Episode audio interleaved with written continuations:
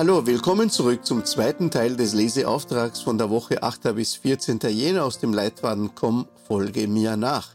Wir haben in der vorigen Episode den ersten Teil dieses Leseauftrags bzw. meine Gedanken zu diesem Leseauftrag aufgearbeitet.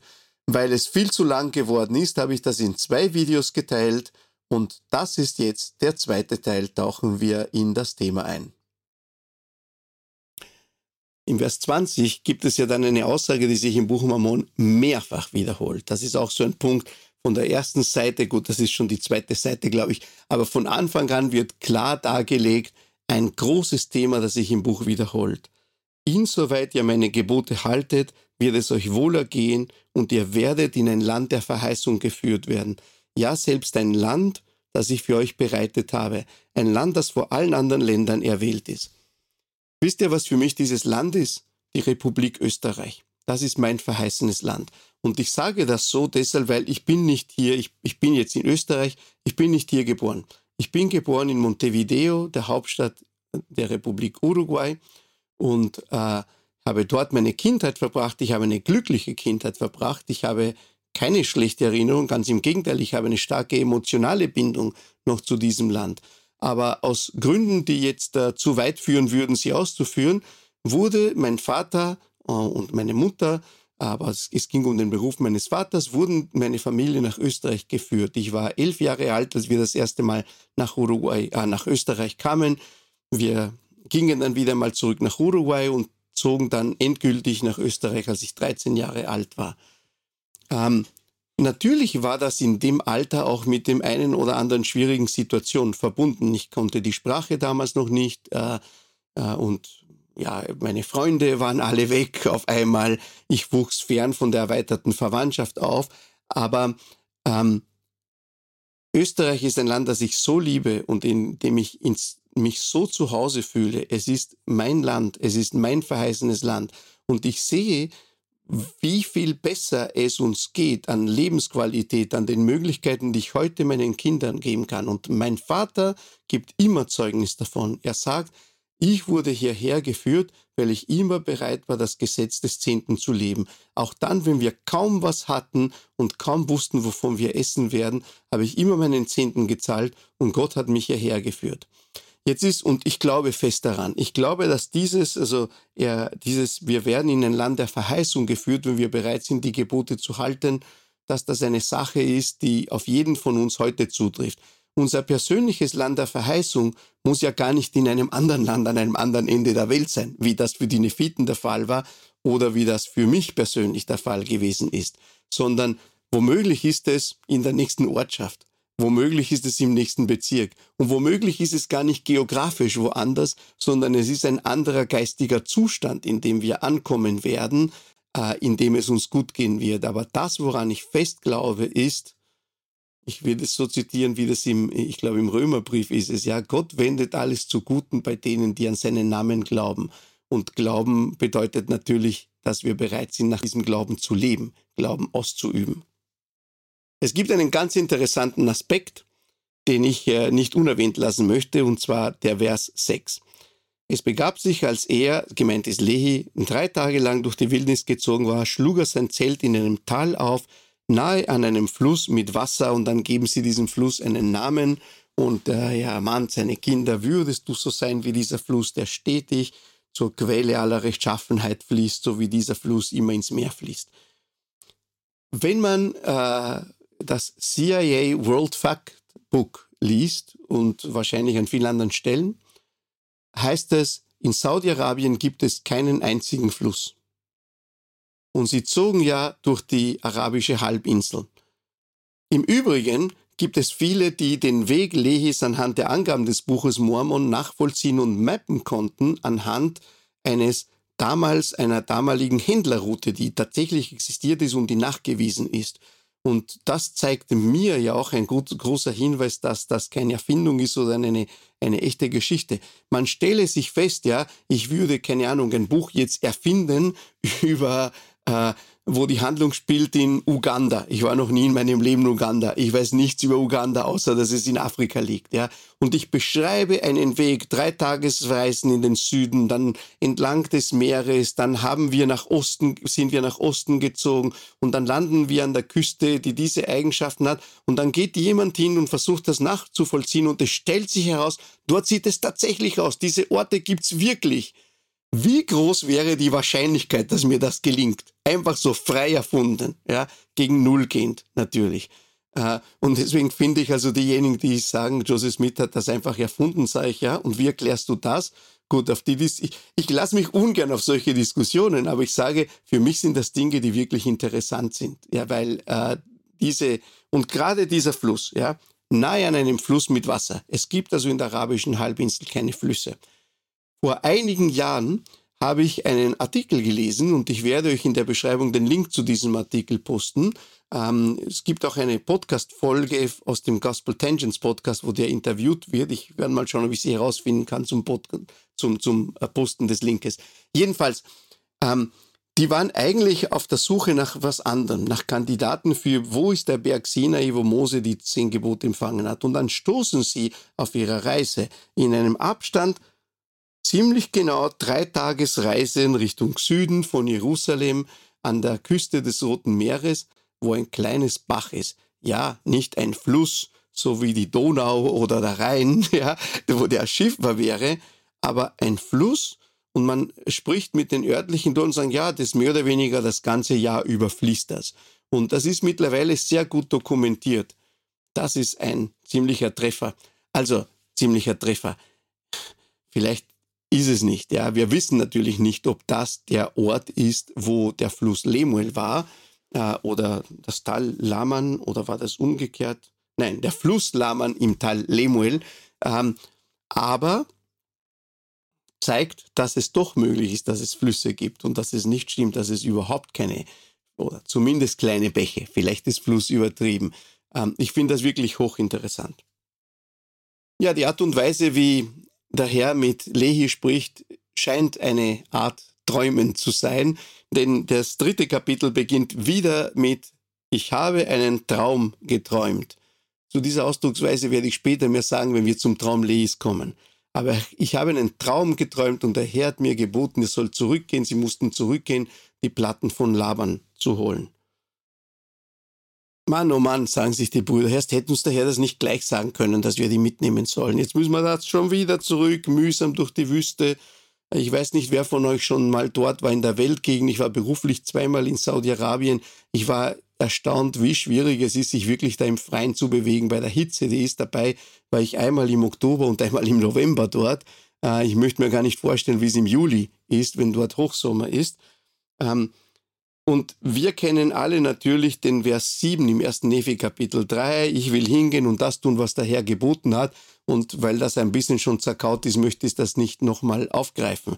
Aber viel interessant ist für mich der Vers 6 davor.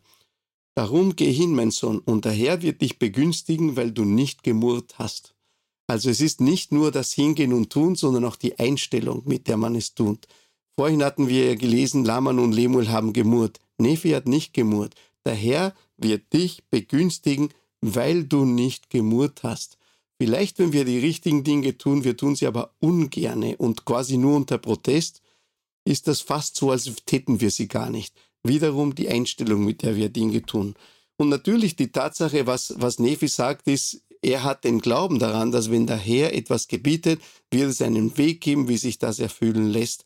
Und natürlich ist das ein Prinzip, an das ich auch glaube. Eine meiner Lieblingsschriftstellen im Neuen Testament ist im 1. Korinther 10, 13, wo es ja heißt, der Herr wird es niemals zulassen, dass wir eine Versuchung erleiden, die zu groß ist für uns. Mit anderen Worten, dass es eine Situation gibt, wo es uns unmöglich ist, die Gebote zu halten. Nun, die Versuchung hier wäre gewesen zu sagen, nee, das mache ich nicht, was mir nicht geboten, was mir geboten wurde, weil das geht nicht. Und wir werden ja feststellen, äh, es stellt sich ja dann heraus, dass es ja tatsächlich äh, kompliziert äh, war. Denn, und da stellt sich natürlich die Frage für alle, die die, Geschichte schon kennen, ich meine, sie gehen zu Laban ein bisschen, sage ich einmal, naiv und sagen, du, wir kommen her um dieses, äh, diese Messingplatten und die waren für Laban scheinbar sowas wie ein Familienerbstück. Ich glaube, das lag auf der Hand, er würde damit nicht rausrücken. Ich weiß nicht genau, wie sie das argumentiert haben. Laban wurde böse und gesagt, ihr seid Diebe, wollt mir das wegnehmen und so weiter. Und dann sagt Nephi, nee, nee, kommt's, aber wir haben doch, als wir weggezogen sind, hat unser Vater Gold, Silber und aller Art Reichtümer zurückgelassen. Wie gesagt, der Text gibt einen Hinweis darauf, dass äh, Lehi ein wohlhabender Mann gewesen ist. Dann bieten wir an, wir kaufen ihm die Messingplatten ab. Und dann gehen sie so noch einmal hin und dann heißt es, na Laban sah das und als er unser Gut sah und dass es überaus viel war. Das heißt, die haben nicht nur einfach eine Goldkette gehabt. Die haben scheinbar genug gehabt, dass Laban, der geschildert wird, selbst als ein wohlhabender Mann, der äh, geschildert wird, hui, das ist jede Menge, das möchte ich mir krallen. Nur was macht Laban? Laban schnappt sich das und will sie dann umbringen, setzt seine Soldaten auf sie, sagt, er, er stieß uns hinaus und er sandte seine Diener aus, uns zu töten, damit er unser Gut bekäme. Und also Lehi und seine Brüder, Laman, Lemuel und Sam, flüchten, äh, verstecken sich irgendwo, dann sind Laman und Lemuel total böse, fangen an, Nefi zu schlagen. Ein Engel erscheint, sagt ihnen, sagt ihnen dann der Engel, ja, äh, der Herr wird Laban in eure Hand geben. Und ich behaupte, wenn mir ein Engel erscheinen würde und mir sagen würde, es wird dieses und jenes passieren, ich würde es glauben. Laman und Lemuel tun das nicht, denn sobald der Engel weg ist, sagen sie, wie ist es möglich, dass der Herr Laban in unsere Hand geben wird? Er ist ein mächtiger Mann und so weiter. Ich weiß nicht, warum sie so reagieren. Ich war nicht in der Situation. Ich finde das aber hochinteressant. Was ich aber viel interessanter finde, ist hier folgendes. Der Herr wird Laban in eure Hand geben. Ich weiß, dass viele Leute mit dem, was danach kommt, ein Problem haben. Denn das, was danach kommt, endet damit, dass Nephi am Ende Laban tötet. Und wir wissen ja, eines der zehn Gebote ist, du sollst nicht töten. Kürzlich habe ich von jemandem gehört, eigentlich ist es eine Fehlübersetzung. Wenn man die Originalsprache nimmt, müsste man das eigentlich übersetzen als du sollst nicht morden. Und es gibt Situationen, wo das Töten nicht ein Morden ist. Äh, zum Beispiel in Selbstverteidigung. Zum Beispiel, wenn die Todesstrafe verhängt wird über jemanden. Und ich weiß, wir Europäer, ich zähle mich jetzt dazu, ich bin ja ein Österreicher mittlerweile, Todesstrafe No-Go. Es gibt aber Länder, wo anders drüber gedacht wird und in der Zeit, in der das geschrieben wird, wurde anders darüber nachgedacht. Und eine der Interpretationsmöglichkeiten hier ist, dass hier der Engel ihnen sagt, Gott hat quasi die Todesstrafe über Laban verhängt. Und dass äh, als, als Nephi dann, dann äh, dem Laban also begegnet, der dann betrunken war, weiß nicht, wo er genau gewesen ist, aber er war da betrunken, ähm, heißt es ja dann, der Geist sprach zu ihm, der Herr hat in deine Hand gegeben. Er hat versucht, dich umzubringen. Und irgendwie so die Argumentation könnte natürlich gehen, bis zu einem gewissen Grad ist es Selbstverteidigung. Er trachtet danach, dich umzubringen. Jetzt hast du die Chance dafür zu sorgen, dass er das nicht kann, indem du ihn umbringst. Vielleicht zählt das als Selbstverteidigung, vielleicht ist es aber eine Art Todesurteil und er ist der Henker. Töte ihn, denn der Herr hat ihn in deine Hand gegeben, heißt es, sprach der Herr zu ihm. Und dann heißt es, Nephi dachte dann drüber nach, äh, als ich Nephi diese Worte hörte, dachte ich an das, was der Herr zu mir in der Wildnis geredet hatte und so weiter. Ähm, dieses Denken ist für mich, er hat diese Worte gehört, aber sie mussten für ihn Sinn ergeben, er musste das verarbeiten. Ich sage mal so, das ist meine Art, damit umzugehen mit einer wirklich schwierigen Geschichte, die am Anfang des Buches Mormon ist. Ich habe vor nicht allzu lange in einem anderen Podcast gehört, wo jemand gesagt hat, er wünscht, man würde das Buch Mormon editieren und das streichen. Denn Tatsache ist, dass es auch schon Fälle gegeben hat von fanatischen Personen, ihre geleiteten Personen, das ist durch nichts zu entschuldigen, die aber dann meinen, ja, ich war so wie Nephi, der Heilige Geist hat mir geboten, ich solle meine Frau umbringen oder mein Kind. Also nicht, bitte nicht, dass ihr glaubt, das passiert jede Woche oder sowas in der Art, ja. Es hat einmal oder zweimal solche Fälle gegeben und ich sage mal so, wenn jemand geisteskrank ist, dann wird er wahrscheinlich jede andere Möglichkeit finden, das äh, zu rechtfertigen oder wie auch immer. Ja? Ähm, aber jemand hat äh, eben gemeint, ja, dass gerade so eine Geschichte im Buch Mormon würde sozusagen Futter jemanden liefern, der geisteskrank ist und man sollte das gleich streichen. Äh, meine Reaktion darauf ist, wer geisteskrank ist, ist geisteskrank. Ähm, der würde wahrscheinlich in einer anderen Schrift wahrscheinlich eine, eine äh, Rechtfertigung oder Erklärung finden.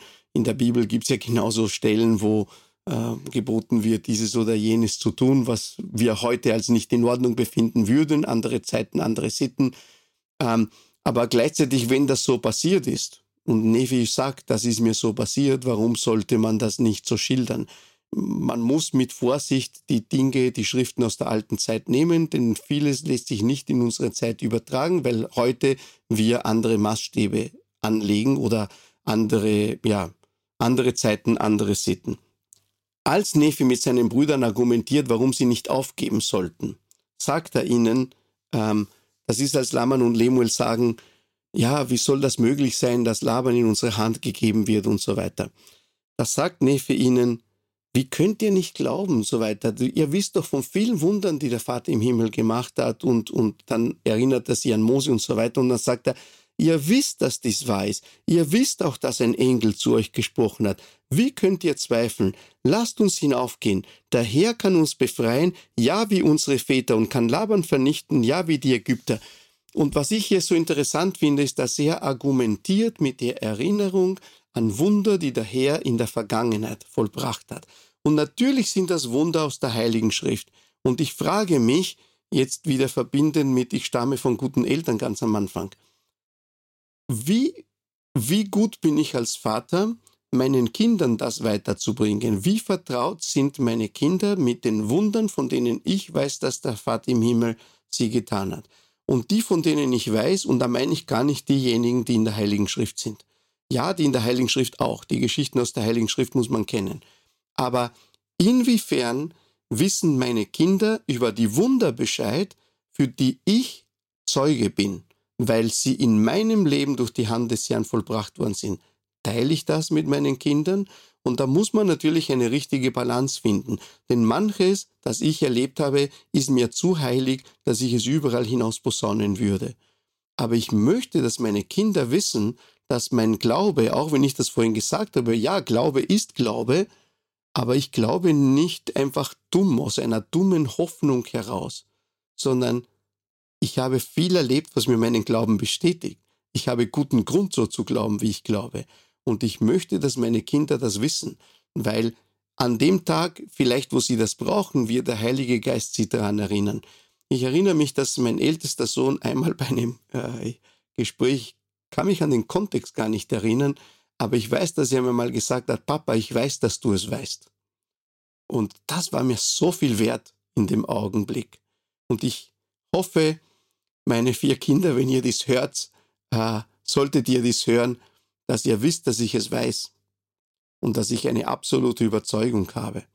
Und ähm, ja, ich gebe euch diesen Gedanken mit. Lasst uns unsere geistigen Erlebnisse, das, was wir erleben und die Wunder, die wir sehen, mit unseren Kindern teilen, damit sie wissen, warum wir wissen und damit sie nicht zweifeln müssen, ob, äh, ja, oder damit sie sich nicht fragen müssen, bilden wir uns das alles nur ein, damit sie wissen, warum wir glauben. Einen letzten Gedanken will ich mit euch teilen, und er passt vielleicht zu dem. Natürlich wussten Lehi und Saria nicht, was mit ihren Söhnen passiert war. Sie waren zurückgekehrt, drei Tagesreisen hin, drei Tagesreisen zurück, mindestens sechs Tage waren sie weg, wahrscheinlich noch ein paar mehr, während sie versucht haben, die Platten äh, tatsächlich zu bekommen. Wir wissen nicht genau, wie viele Tage das gedauert hat. Die Ereignisse hat, war das an einem Tag, zwei, drei, vier Tage, wissen wir nicht. Aber wir wissen, dass Saria ungeduldig wurde, weil sie nicht zurückkehrten. Und natürlich haben sie nicht WhatsApp jeden Tag, wo sie gerade sind. Und, äh, und dann macht Saria einen Vorwurf Lehi. Sie sagt, äh, also über Saria, sie hatte gemeint, wir seien in der Wildnis zugrunde gegangen. Auch hatte sie meinem Vater Vorwürfe gemacht und gesagt, er sei ein Mann mit Visionen. Sie sprach, Siehe, du hast uns aus dem Land unseres Erbteils hinweggeführt und meine Söhne sind nicht mehr und wir gehen in der Wildnis zugrunde. Nun, mir, äh, mir gefällt eines sehr gut dort, nämlich, dass Saria ihre Meinung spricht und dass wir hier, es werden in der Heiligen Schrift generell so wenige Frauen erwähnt. Äh, auch etwas, das, wenn das Buch Mormon und die Bibel in unserer Zeit geschrieben würde, vermutlich anders wäre und das sich kulturell aus der damaligen Zeit entwickelt. Aber diese Frau Saria, die hier äh, auftaucht, die Mutter äh, von äh, Lehis Kinder, ist nicht eine Frau, die scheinbar immer nur still Ja und Amen sagt, sondern die ihrem Mann auch ihre Meinung sagt und einen Vorwurf macht, wenn sie glaubt, das war jetzt nicht in Ordnung, das hast du jetzt falsch gemacht. Und, äh, und Lehi heißt es ja auch, ähm, er sprach zu ihr, äh, er tröstete, tröstete mein Vater Lehi, meine Mutter Saria in Bezug auf uns. Ja. Er drückte ihr seinen Glauben aus, ja, er hat ihr nicht zumindest so wird es geschildert, nicht wie der Oberbefehlshaber. Und ich finde es schön, dass da geschildert wird, dass auch in der damaligen Zeit ein Mann und eine Frau auf diese liebevolle Art und Weise miteinander umgehen konnten. Aber sehr interessant finde ich, dass sie dem Lehi den Vorwurf macht, er hat Visionen. Was? Sie macht den Vorwurf, das müsste doch ein Lob sein. Ich meine, dass du Visionen hast, das müsste doch eine Auszeichnung sein. Gott hat dich auserwählt, ja und sie macht ihm einen Vorwurf daraus. Und ich glaube, das hängt natürlich ein bisschen damit zusammen, dass der Vorwurf ist, jetzt unser Leben ist schwieriger.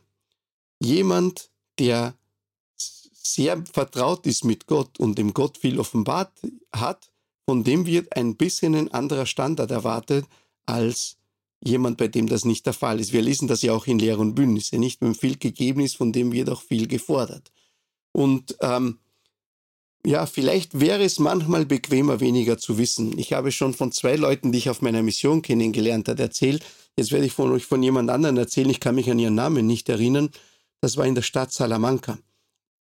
In der Stadt Salamanca läuteten wir einmal an einer Tür, weil uns jemand eine Adresse gegeben hatte. Das war jemand, den wir auf der Straße kontaktiert hatten. Sag, ja, kommt bei mir mal zu Hause vorbei, hat uns eine Adresse gegeben.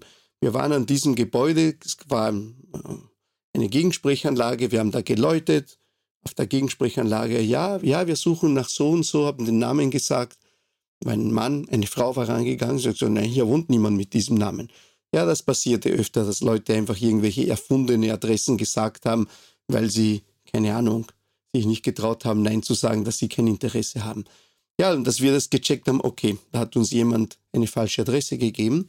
Kann ich mich erinnern, dass ich der Frau gesagt habe, Okay, na gut, aber kann ich Ihnen kurz erklären, wer wir sind? Wir sind die Missionare der Kirche Jesu Christi der Heiligen der letzten Tage. Wir haben eine Botschaft von Gott. Vielleicht interessieren Sie sich für die Botschaft.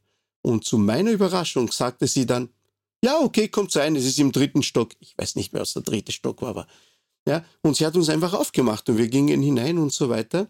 Und äh, wir haben ihr eine erste Lektion belehrt. Am Ende der Lektion ist gesagt, ja, das war wirklich interessant, da möchte ich mehr und wir haben einen, einen Folgetermin ausgemacht.